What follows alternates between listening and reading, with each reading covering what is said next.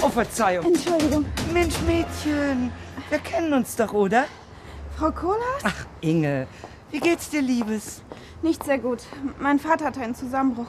Ach, das ist ja schrecklich. Ich hoffe, dass es ihm bald wieder gut geht. Ich hoffe. Er hatte zu viel Stress. Er muss sich jetzt ausruhen. Und wie geht es Ihnen? Blendend. Ich war gerade beim Arzt. Kleinigkeiten. Ich finde, dass ich fit wie ein Turnschuh bin. Und was macht mein Sohn? Was macht Ihr Sohn denn? Er sucht nach Altenheimen. Er denkt, dass das gut für mich ist. Er macht das, weil er glaubt, dass ich einsam bin. Tja, so ein Quatsch. Ich bin doch nicht einsam. Er meint es bestimmt gut. Frau äh, Inge, Entschuldigung. Natürlich, du willst zu deinem Vater. Mir geht es gut. Kein Problem. Also los. Danke.